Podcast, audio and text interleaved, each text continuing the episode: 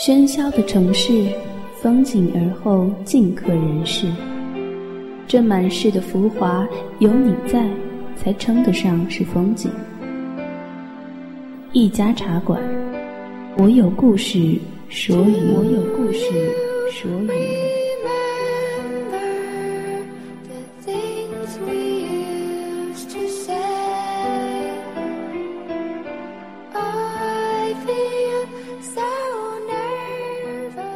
掸去你生活的尘埃，聆听我给你的温暖。这里是一家茶馆网络电台，我是浩兰。上期节目讲了一半的故事，来自乐小米的《天长长，月光光》。不知道这个关于刘月光、李宝和还有陈哲的故事，耳朵们还记得多少呢？今天的节目，让我们将未完成的故事继续下去吧。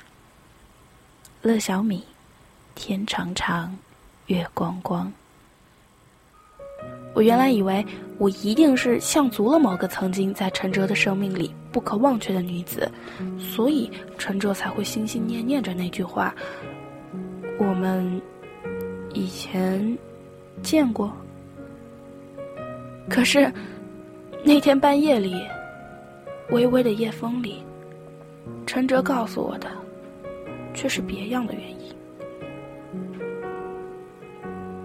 他说。我像极了他大学时代解剖课堂上那句标本女尸。我当时迅速的石化了。我一直都知道李宝和是不浪漫的，可是我没想到陈哲不浪漫的时候比李宝和高出了 N 个档次。美少年李宝和开心的看着我，幸灾乐祸的表情。他当然开心了。陈哲记得我，居然是因为他大学时代曾经在实验室里见到过一个和我眉目相似的人体标本。在李宝和眼里，当陈哲终于明白了我会让他感觉似曾相识的原因之后，就不会再和我莫名的纠缠不清了。因为李宝和很清楚，一来。刘月光没有美好到让人一见钟情，二来，刘月光没有美好到让人沉迷不醒。尤其是对于陈哲这种人，已经不是年少轻狂、为爱偏执的年龄了。可是，李宝和忘记了，人世间，总有一种感情。不是因为初见时的悸动，不是相守时的痴缠，仅仅是宿命。就如同我遇见了陈哲，陈哲遇见了我，就如同我爱上了陈哲，陈哲爱上了我，是宿命。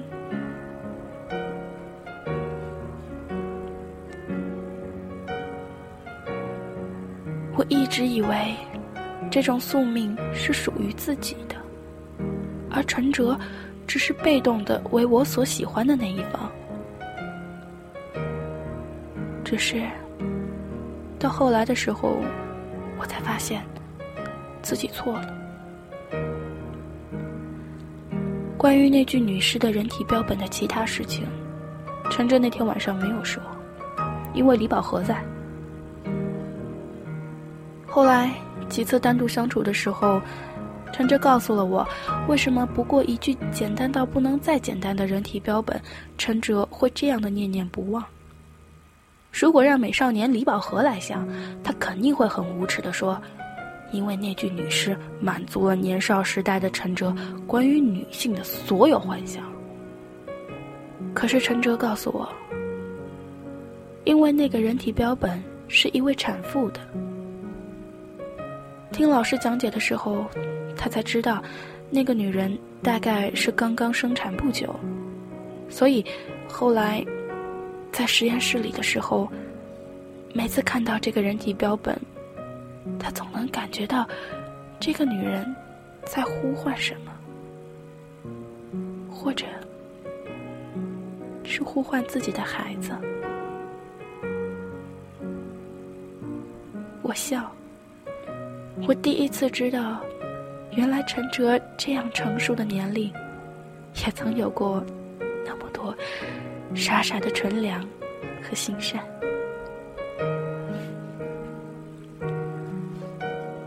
陈哲说：“我总是想，如果他的孩子还在，有一天读大学了，他或者他总不愿意在这里与自己的母亲相逢。虽然这种几率很小，因为家庭好的人家怎么会舍得让一位难产而死的母亲？”不得入土为安呢。那一刻，陈哲大概没有看到我眼角的泪光，隐隐的，就像月亮旁边的蒙蒙雾霭。后来，实验室里一次意外，那个放置女尸标本的容器居然被倒下来的仪器给打碎了。那时候正好是暑假，学校里也没有人。当开学的时候发现了这一切的时候，一切都无可弥补，难以挽救。学校只能将这个标本安置。说到这里的时候，陈哲轻轻的抿着嘴。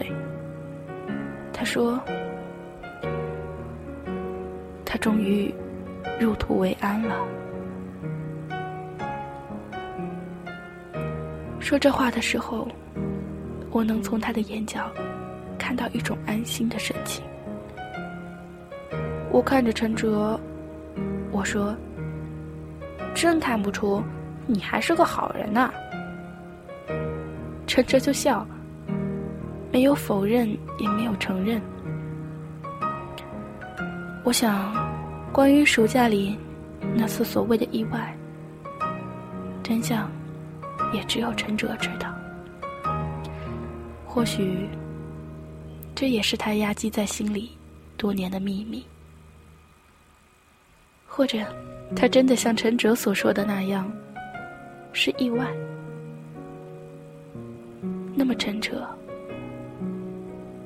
遇见我，是不是你的意外呢？当你终于终于想起了为什么会觉得我的模样这样熟悉的那一刻，你会不会相信了宿命？就像古代的那些书生一样，相信了眼前的女子是前生他们亲手所埋葬的湖。突然觉得，我就是那个终于入土为安的女子投胎而来。只为了报答你的善良和恩情，所以那天在熙攘的街道，在城市的夜晚，我们毫无预兆、毫无先知的相遇了。因为担心你不记得，所以我未曾变化掉模样，一样的眉毛。一样的眼睛，一样会在痛楚淋漓时眼里闪躲的表情。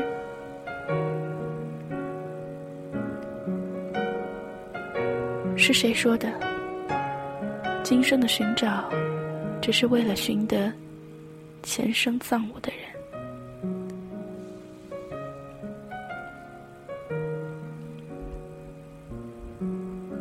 又胡思乱想了。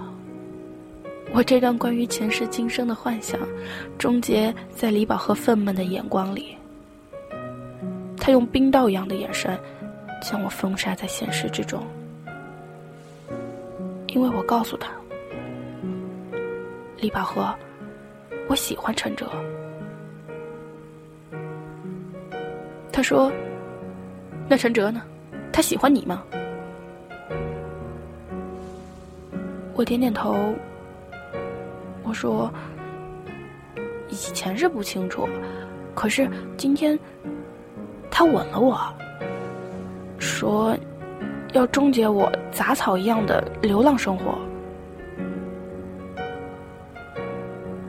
李宝和什么也不说，他突然笑了。刘月光，如果他真的能做到终结你杂草一样的生活，我李宝和就安心的将你交给他。如果他做不到，那么老子就让他一辈子都不要再骚扰你。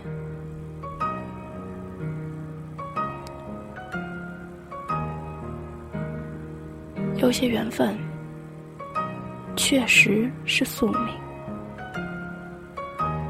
我没有告诉陈哲，他当年费尽心思让他入土为安的女子，就是我那可怜的母亲。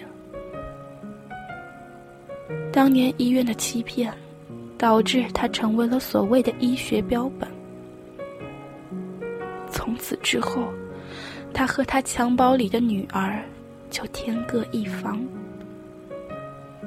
而我和李宝和之所以会私奔到这座城市，就是因为这里是生我的地方，而这里的某个角落里，可能有我的母亲。虽然我和他生就人鬼殊途，但是有些牵挂和爱，是与生俱来的。生和死都挡不住的，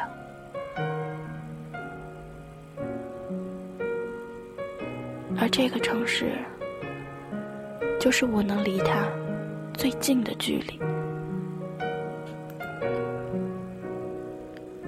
因为这个世界上，除了他，我没有别的亲人了。虽然他死去了。但是我还是奢望离他更近一点，更近一些，得到更多一些的暖。我需要一些温暖，在苦难的童年和人生之后，恰好，趁着这种温暖，你给了我。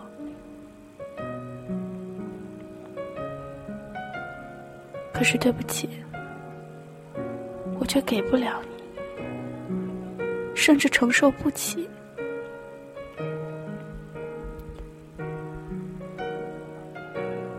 陈哲，你猜我对你隐瞒了什么？从十七岁到十九岁的这两年时光，两年的时间。你埋藏多少秘密？再说起我和李宝和童年的那段时光，我曾经说过，李宝和的不幸是因为有个算命先生说过他会死于车祸。十七岁的那个夜晚，陈哲，当我被赤脚大侠李宝和扯着从你身边逃跑的时候，就验证了这个算命先生的话。不过只验证了一半，那就是一辆车将李宝和给撞飞了。于是，我需要救他。于是，我需要很多很多的钱。于是，我就将自己给卖了。是的，他将自己卖了，因为我，也因为两年前你喋喋不休的要送我们回家。李宝和站在陈哲面前，把所有的真相告诉他。李宝和有些骄傲的看着陈哲，他指着他说：“陈哲。”这个世界上，估计只有我能够真的不计较月光的那段杂草一样的经历。你能吗？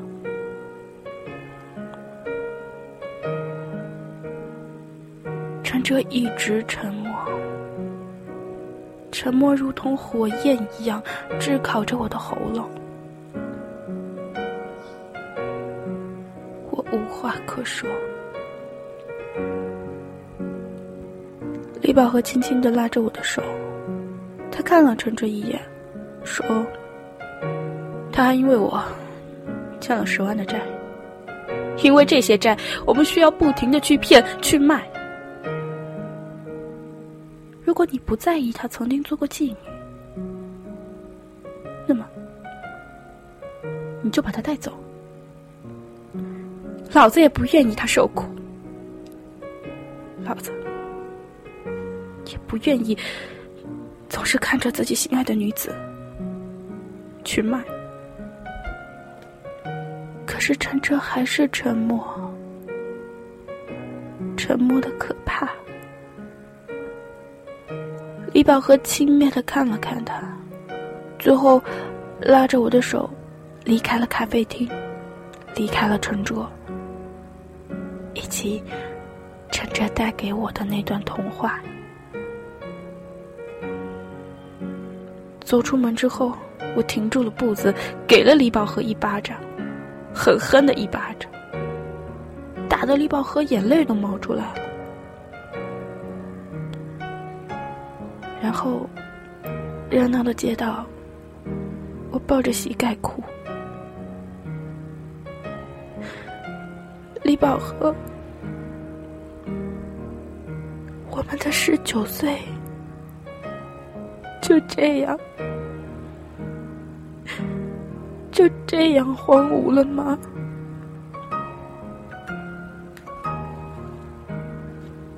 李宝和也抱着脑袋。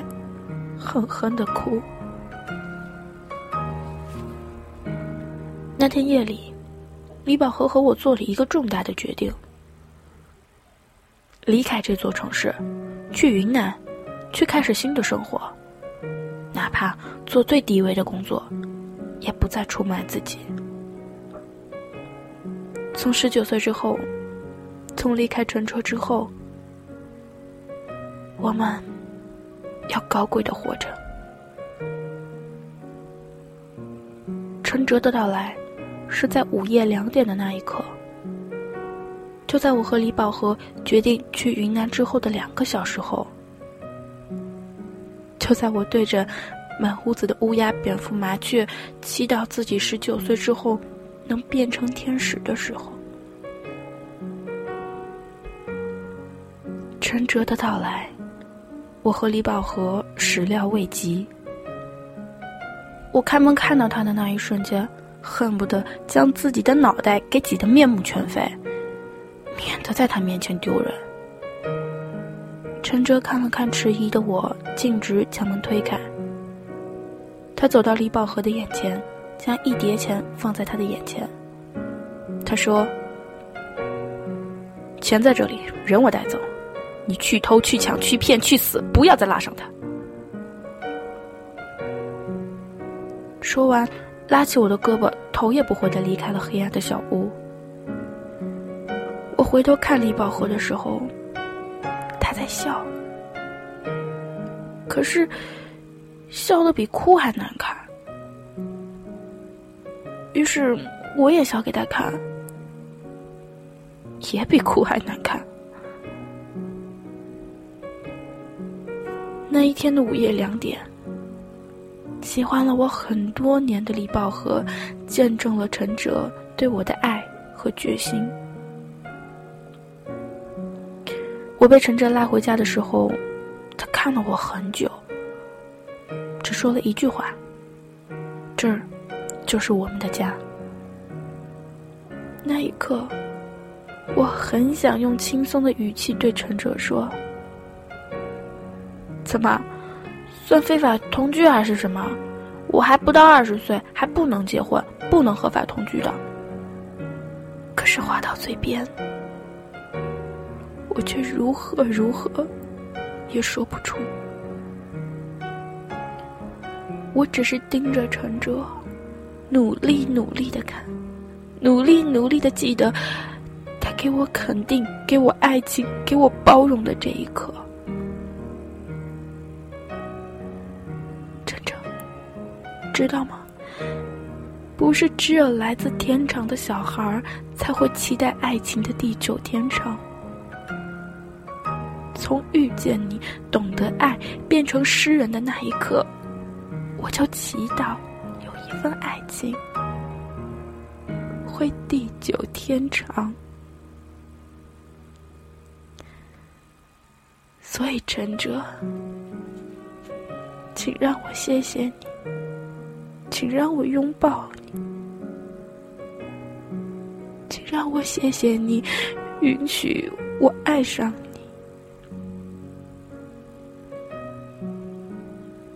车离开卧室的时候，我喊了他，我说：“陈哲。”他轻轻的回头，微笑的看着我，眉目隐隐的凝重，应了一声：“嗯。”我低头，不说话。陈哲轻轻的摸索着我的发，轻轻的叹了一口气。他说：“无论你遇到过什么，我都能接受。你睡吧。”陈哲家的床真软呢，软的我都想长睡不醒，永远都是这种幸福的微笑表情。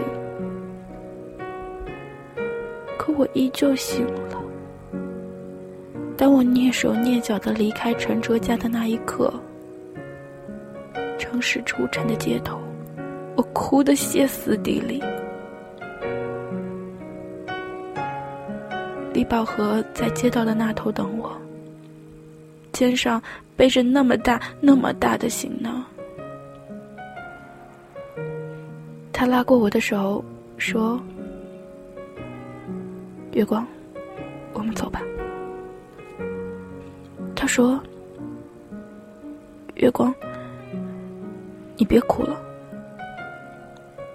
至少，我们都知道，你本应该会幸福的，你本可以幸福的，你本可以得到爱情的。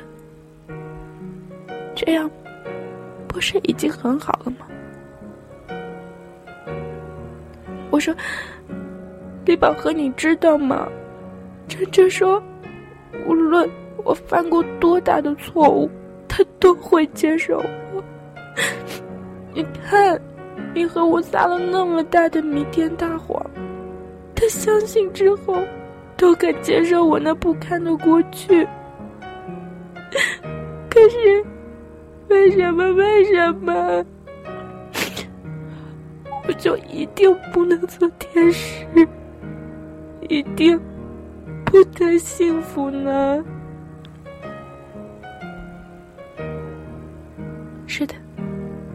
就在昨晚，陈哲出现在我和李宝和的小屋里，将我带走的那一刻，我才知道，无论我编造了一个怎样不堪的过去，陈哲都已经决定爱我了，而这个不堪过去的编造。花了我和李宝和整整一夜的时间。李宝和当时信誓旦旦的说：“像陈哲这种完美无缺的男人，绝对不会允许自己喜欢的女孩曾经做过妓女，曾经那样的不堪。”于是，我们就编造了这个谎言。可是陈哲，你为什么？要依旧肯给我幸福，为什么要让我离开？都离开的这样不舍得，为什么在你奔向我和李宝和的小黑屋的时候，你不发生点车祸，然后让我以为你是冰冷残酷的，再然后。我就会开心一些的离开，不掉眼泪的离开，听到这里，你们是不是会说：“刘月光，你是不是吃饱了撑的？这么好的男人，你找刺激，闲着没事欺骗他，还要离开他？”那么，就让我把整个故事里残缺的部分都补齐了吧。还是十七岁。赤脚大仙李宝和拉着我从陈哲那里逃开的那一刻，我们确实发生了车祸。李宝和需要抢救，于是百般无奈的我只能卖血来凑一笔钱。虽然这远远不够。当时与陈哲惊鸿一瞥之后。一个十七岁、充满了瑰丽爱情幻想的女孩是如何也不可能去卖身的。对此，我坚信。可是，卖血带给我的后果，却要比卖身残酷的多。因不久之后的一次行骗，我被人打得脑袋开花。去医院的时候。洁白的诊断书摆在我和李宝和面前。艾滋病毒携带者。那几次卖血，我居然成了艾滋病人。三月的天气，云南的时光，悠闲宁静的，就像一幅静止的画。客栈前，阳光暖洋洋的爬上脸庞。讲完了这个故事，你们会不会害怕的离开？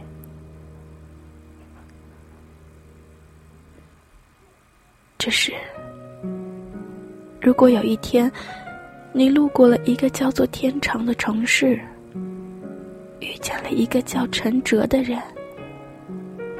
请把这个故事替我遗忘，因为后来李宝和回过天长。听说陈哲离开了那个城市，定居在天长。听说他在那里开了一个客栈，就叫天长长。听说他在等一个叫刘月光的迷路的姑娘。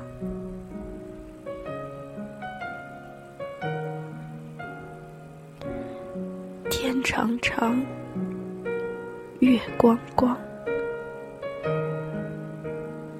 亲爱的，亲爱，不久的一天我会死去。那么，在你替我将这个故事遗忘之前。请告诉那个叫陈哲的男子，在云南有个叫月光光的客栈，会有一个叫月光的女子不久死去，请她一定要来到这里将我埋葬，只有这样。来生，我才能按图索骥，寻得到前生葬我的男子，才能将今生的不幸福换一份来生的幸福圆满。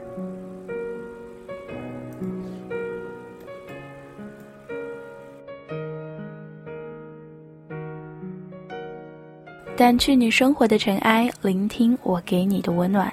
这里是一家茶馆网络电台，我是浩然。故事说完了，在末尾，浩然和大家一起来分享这首你不知道的事。最后，如果耳朵们有什么想对浩兰说的，可以在节目的下方留言给浩兰，也可以微博浩兰浩兰，把你的故事说给我听。好故事不要忘记推荐给浩兰哦。这里是一家茶馆网络电台，我是浩兰，我们下期再见。